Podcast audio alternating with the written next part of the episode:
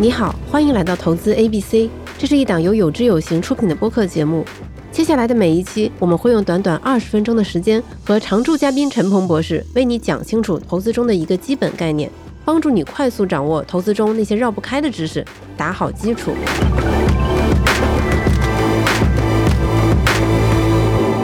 欢迎来到投资 ABC。在前面，我们用了两期的时间带大家了解了短期国债和中长期国债。那么这两类债券，它其实是属于利率债，因为随着借款时间的不同，它给你的这个利率是不一样的。是的，那从今天这期开始呢，我们要进入信用债的范畴。信用债顾名思义，就是我借给小明和小红，有一个人我觉得比较靠谱，有一个人我不太熟，觉得不太靠谱。那肯定是不熟的人，我收的这个利息要高一些，因为它存在违约的风险。对的。今天我们的这一期呢，就是讲信用，讲信用债。那前几期有讲过，我们其实投资 ABC 这个播客呢，是用砖块一层一层给它叠加的。对，信用债呢，也是一个非常重要的砖块。刚才宇白介绍了前几期我们讲的是利率债。那利率债除了一个特点，借的钱时间越长，利率越高，还有一个特点呢，因为它是由政府，特别是中央政府为主体来发的这些债券，违约的风险基本上没有，所以呢，它的信用风险是零。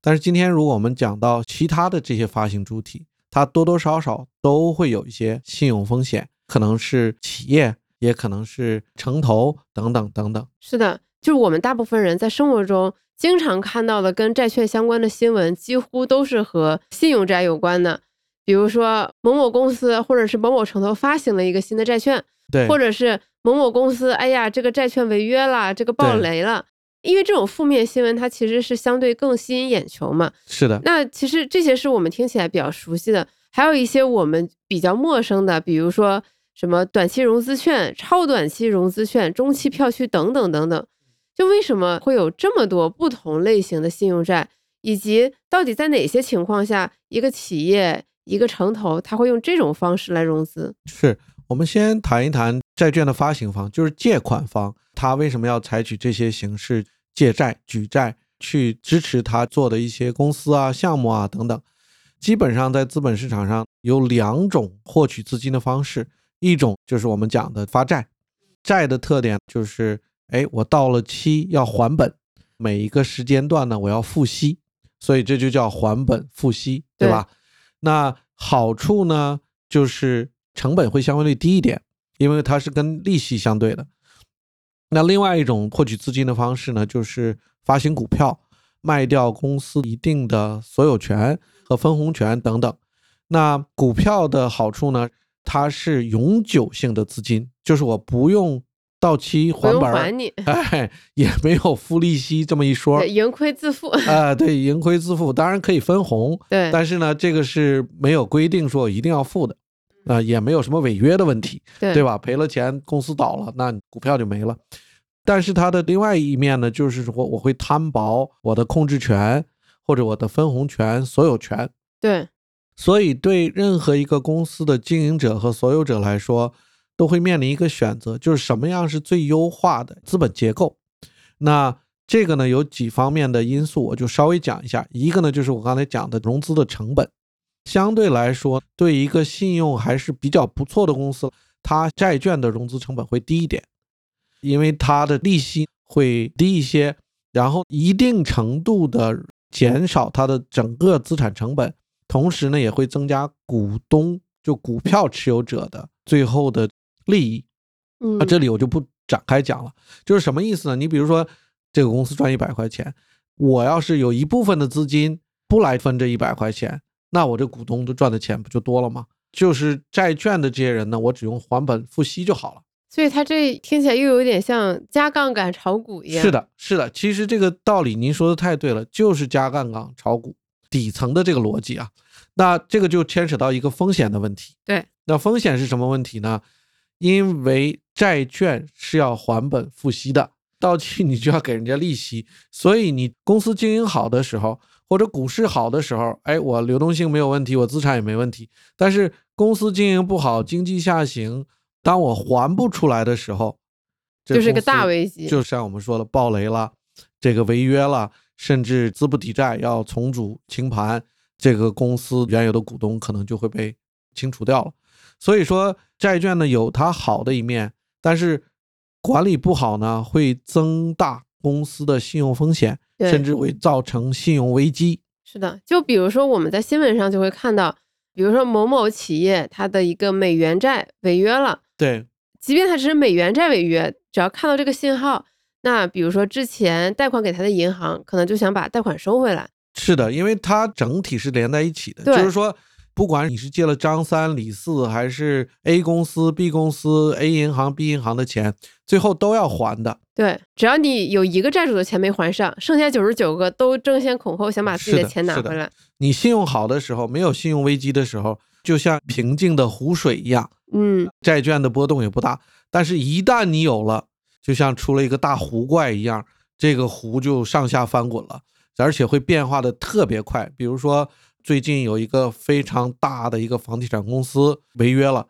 呃，我刚刚又去看了一下它债券的价格，原来发行一百元的债券的面值，现在只剩下二十元了。这个确实很可怕。是因为他一旦付不出来了，就等于是这个人没有办法还你的钱了，或者这个公司没有，那当然这个就马上就下跌的速度非常对，快。就是这个连锁反应是非常快的。对那什么样的公司可以发行信用债呢？理论上讲，所有的公司都可以。所有的公司都可以，所有的公司都就就可比以如说，今天我跟陈博士，我们两个成立了一个公司，我们也可以发一个信用债吗。可以的，只是发得出去发不出去的问题。所以当发债的时候呢，发债的主体，比如说我们成立一个公司要去发债，大家也不了解我们经营状况等等等等。一般来讲，在发债的时候呢，大家都会听到一个词叫信用评级。对，对吧？什么三 A 呀、两 B 呀、等等这些信用评级。这个信用评级呢，实际上就是债券发行方雇佣独立的信用评级机构，帮他自己来评个级，看看信用到底怎么样。嗯，哎，我自己说了不算，我让这个第三方帮我来看一下。对。或者我们再打另外一个比方嘛，就比如说我问陈博士借钱，然后陈博士觉得说这个雨白能行吗？靠谱吗？然后呢，他就把比如说我们的村长请过 来，就对是村里最德高望重的人，他给我做一个评级，说对哎，雨白这孩子还可以，很努力，很优秀，对这个值得一个三 A 评级，他大概率会把钱还你。对，然后，然后他对吧，就是也有一些自己的资产，万一还不上钱，还可以用他这个资产来抵债。对，或者更贴切的一个可能是我找到你，比如说雨白有个会计师帮他处理他的财务，我就对找到他这个会计师帮我评估一下。是的，但是呢，发行债的时候呢，这个主动的动作实际上是由雨白来做的，嗯，就由借钱方去找会计师帮他去评级。那这个就会有一些利益冲突所在。是的，是的，这个就牵扯到其实，嗯、大家很多时候可能看，哎，评级很好啊，怎么这个公司一下就爆雷了呢？对，其实这个是全球的现象。整体来讲呢，有两个问题，一个呢就是说，因为它是借钱方雇独立的评级机构给它评级，虽然是个独立的评级机构，但是呃你评级太低，他就发不出来债，对那你的钱就收不到。对，而且呢，你评级太低，它可以去找另外一家，因为对，不是只也有一竞家 争关有系竞争关系，而且它是付钱的，是的，别人付钱总不会等你打他的脸吧？啊对对对，所以会虚高一些，这是第一个问题。第二个问题呢，我们在做任何评级呢，实际上是为我们未来做一个评估，但是它基于的这些数据啊等等都是历史数据，因为未来我们无人知晓嘛，对，不知道。那历史的东西，比如说公司的财务报表，嗯，它一般都要每个季度啊或半年、一年结束一两个月以后才能整理好拿给你。这个分析师啊、评级机构呢再去分析一下，又过了一两个月就所以所以这些东西都是滞后的。滞后的。嗯所以说，一般我们来看的时候，投资的时候呢，一般评级是滞后大概六到九个月。六到九个月，在现在的市场上，就足够一家公司由生到死，再起死回生了。是的，是的。所以说那个时候最严重的一个例子，比如说大家都听过雷曼兄弟，对吧？金融危机的时候，美国四大投行之一倒掉了。嗯，当时股票价格变成零的时候，它还是一个非常高的信用评级，因为那个时候掉的太快了，金融危机的时候，所以说这个就这个信用是评级机构还没来得及调。 还没来得及调呢。 对，我觉得这也是我们普通投资者对于这些东西最不信任的一个点，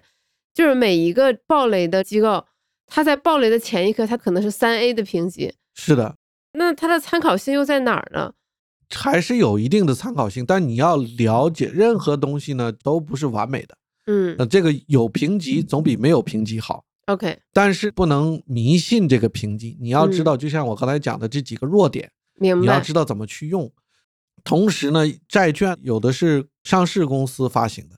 有的呢是非上市公司。那非上市公嗯司它的信息就更少，对，这个公开披露的就更少。对个人投资者来讲，就站在一个更不利的位置。嗯，如果你要去投资的话，是所以说，基本上不建议相对个人的投资者自己去买单只的公司的信用债，因为这个里面信息不对称太强了。明白，等信息传到你这儿，万一有一些风险的话，就像我刚才讲的，它这个风险变化特别快，几天时间可能这个债券就从一百块变成二十块了。个人投资者在这里面相对处于一个非常不利的地方，对，就是你的信息掌握程度比起机构来说要弱很多很多。弱很多很多。嗯对，哎，那我还有个好奇的问题，我就想知道这些债券都是公开募集资金吗？还是说有一些不是？他们都是在哪些地方卖？我们又是从什么途径来买呢？直接投资债券的话分两种，一种叫一级市场，就是新发行的债券；嗯，二级市场就是，哎，它已经发行了，那我在交易中再去买。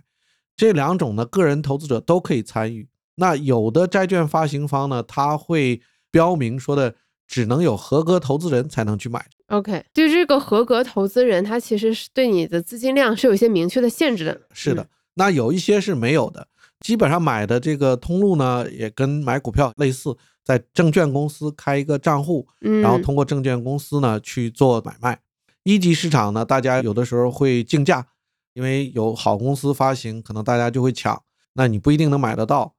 二级市场呢，那就是在市场上交易。那有一些债券呢，它是在交易所里交易，比如说上交所啊等等；嗯有一些呢，它是通过券商间市场，叫柜台交易啊，都嗯可以买得到的。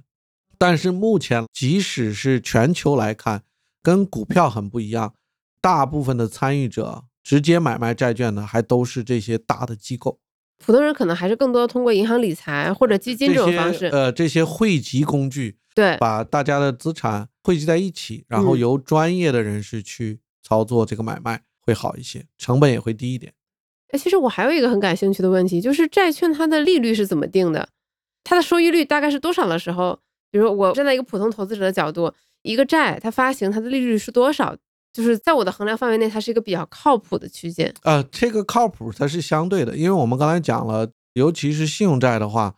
它实际上是有一个很大的信用风险，嗯，就是在某些时候啊，啊，不是说所有的时候都有这个，但是既然它有了这个风险，那它付给大家的利息是相对于它的风险的，对，你懂我意思吗？明白。就还是我们之前说的，这个风险和收益是两面一体的。是的，是的。你比如说，在中国一些信用很好的，比如说中石油啊、中石化啊等等这些大的央企，它呢经营的也很稳定等等，它可能付的利息就会低一些。嗯那相反来讲，刚才我们举了宇白和我成立一个公司，我们要去发债，可能我们这个人家说利息你们啊俩谁呀、对对，就是要付出的利息就会高一些，所以对它这个并没有说的，哎，一定达到一个什么统一的标准，它是要相对的。前面我们也有说嘛，这个债券的信用评级，比如说两 A，然后也可以有这个三 B 或者是什么 B 一等等等等。那为什么还会有人买 B 级的债券？就是因为它的收益率更高，对的，对的，因为它的信用评级低，所以它必须许诺你更高的利是息的，，是才的。会有人投资。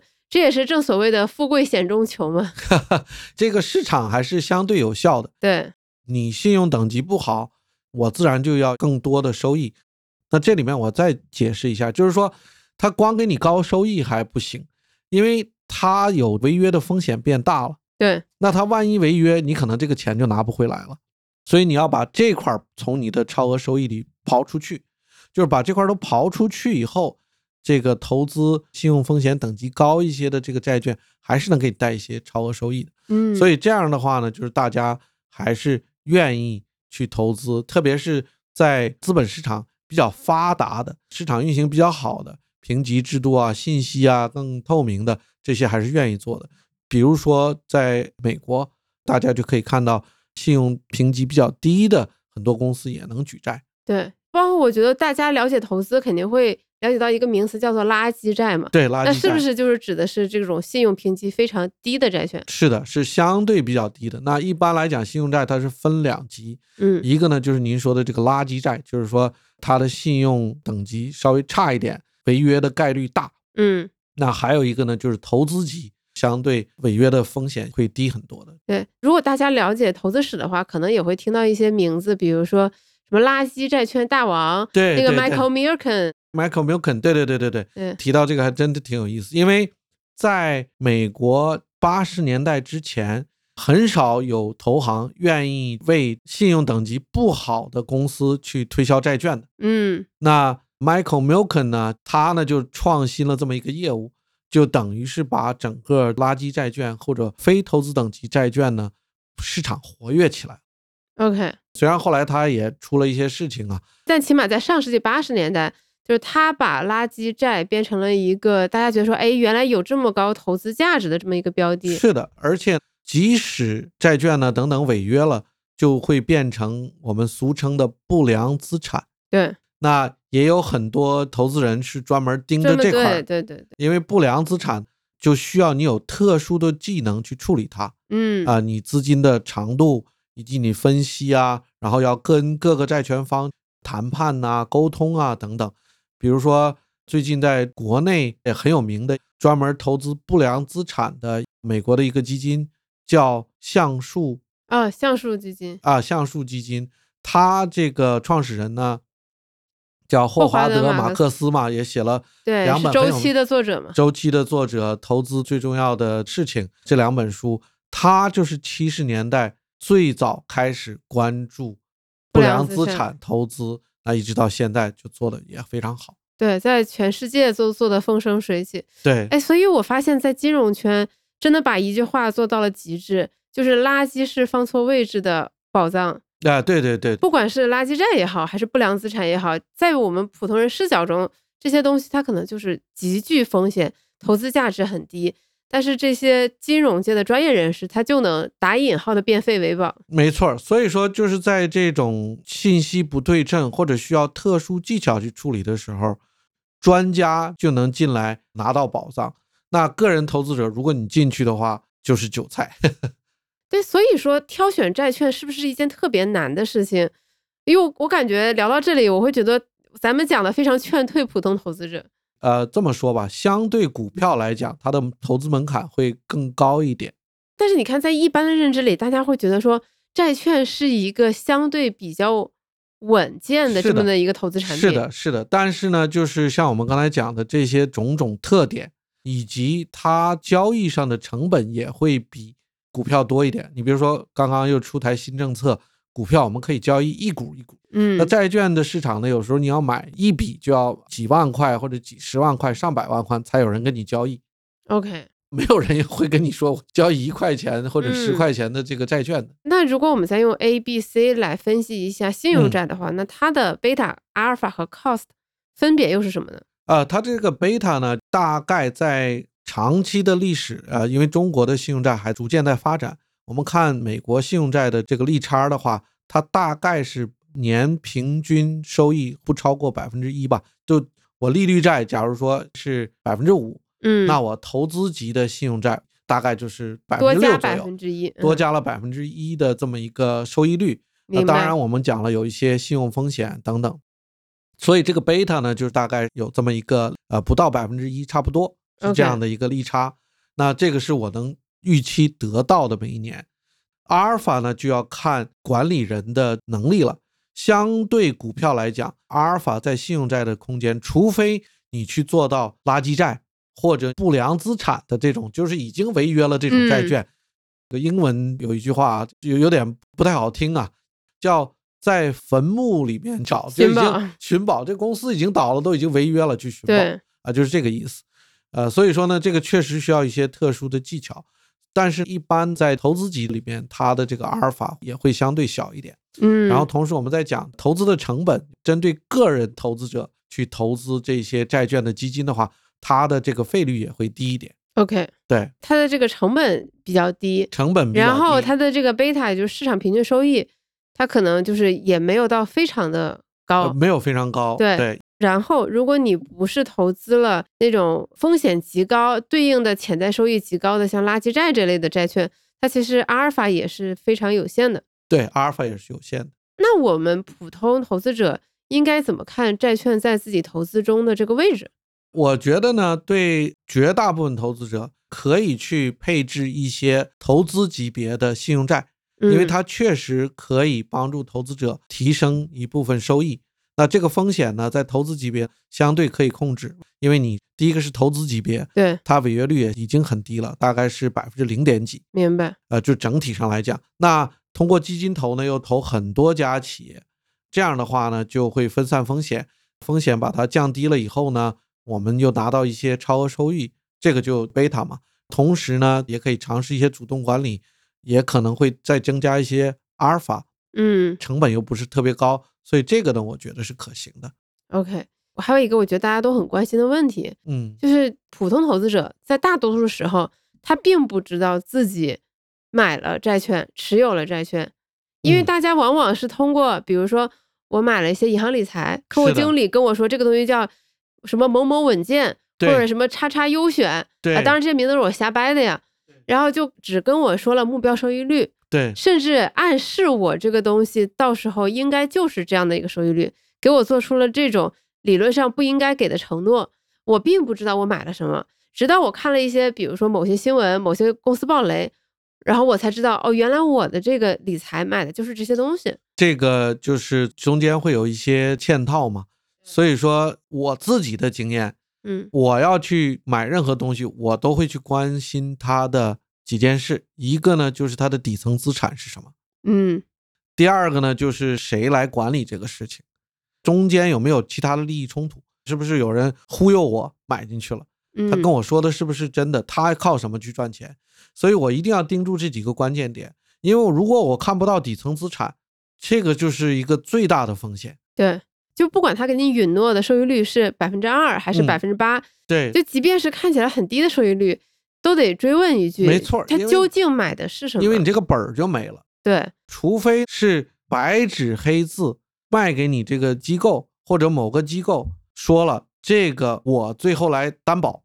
就是说你等于是把钱借给我了，那嗯我再去做什么你不用管我。嗯，就 OK 比如说某某某银行，那我已经把这个钱给这个银行，他来担保这个事儿，他要有嗯白纸黑字写在合同上，而不是说这种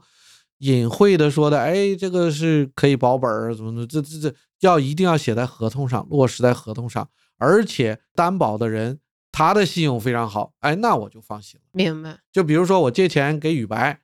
但是呢，宇白信用可能最近时间不是特别好，但是村长说了，我给宇白担保，而且我签字画押，我的嗯宇白付不出来钱的时候，我给他付对我把我房子卖了，啊。对，然后村长的信用等级很好，那没问题， 对不对？嗯？嗯，那我有这个担保了，那我就没问题了。嗯所以这块儿呢，其实在资本市场也有，就是专门有人卖这种担保的保险。哦，就是说这家公就司衍生信用品很多，哎，衍生品很多，甚至金融危机的时候，大家可能也听到一个大的公司，就 AIG 美国国际集团，嗯其实它自己的经营一点问题没有，世界最大的保险公司，它只是卖了太多的这个保险，对，结果它把自己给拖进去了。是的。对，那但就大家内心可能会有一个迷惑，就是我们平时老是说债券它这个东西很稳健，但是在新闻上我们又看到了很多违约暴是雷的的新闻。是的，那究竟债券，尤其是信用债，它的违约情况多吗？其实是不多的，历史上看。呃那到底是怎么个不多法？对我来把这个数据给大家汇报一下哈。嗯，就这个东西可能会挺反直觉，但它在绝对意义上来说，它确实是不多的。对，比如说我们看全球的违约率，从一九八零年到二零一九年，平均投资级别信用债，就是信用好的公司的信用债，违约率是百分之零点一四，嗯，就什么意思呢？大概有七百个公司里面有一个 OK，违约，嗯，所以这个概率不是很大的，对吧？明白，那我们刚才讲了这个垃圾债或者高收益债，整体同样的时间点，这个违约率是多少呢？百分之二点八二，三十五个公司里面有一个，那这个那就那这个高有点高这个高，但是高也只有二点八二 OK，啊。当然这个是平均呐、这个在四十年算出来的平均，明白，所以说并不是说大家想象的那么高。对，但是问题是怎么样呢？这个是基于你有一个很分散的组合来看的。嗯，如果你只是买了一家或者两家对，，就是我喜欢这家公司，我就只买他家的债券。对那么，当这个三十五分之一或者三十六分之一发生在你身上，那它就是一个百分之百的事情。对的，对的。所以说，为什么我们一直强调分散风险是唯一的免费午餐？在债券投资里也是一样，就是这家公司信用等级再好，还是有很多其他公司跟它类似的，明白？你可以去买，没有必要就放在一个公司上。啊，尤其是债券，因为你拿到的利息和还本是固定的。这家公司它经营的好，它也不会说利息我多付给你一点。对，就是我们没有必要像投资股票一样仔细去研究每一家公司，而是应该根据他们的信用评级和发行主体的质地，给他们一个在我们投资中合适的位置，分散投资，对的，合理对配置。合理配置、嗯就是信用债关心的最重要的一点就是它会不会违约。至于它公司经营的多好，它是会翻五倍、十倍，利润怎么样，这个跟你没关系。，对，跟我们没有关只系。是拿到一个固定的呃利息。好的，那我们这一期信用站呢，就大概聊到这里。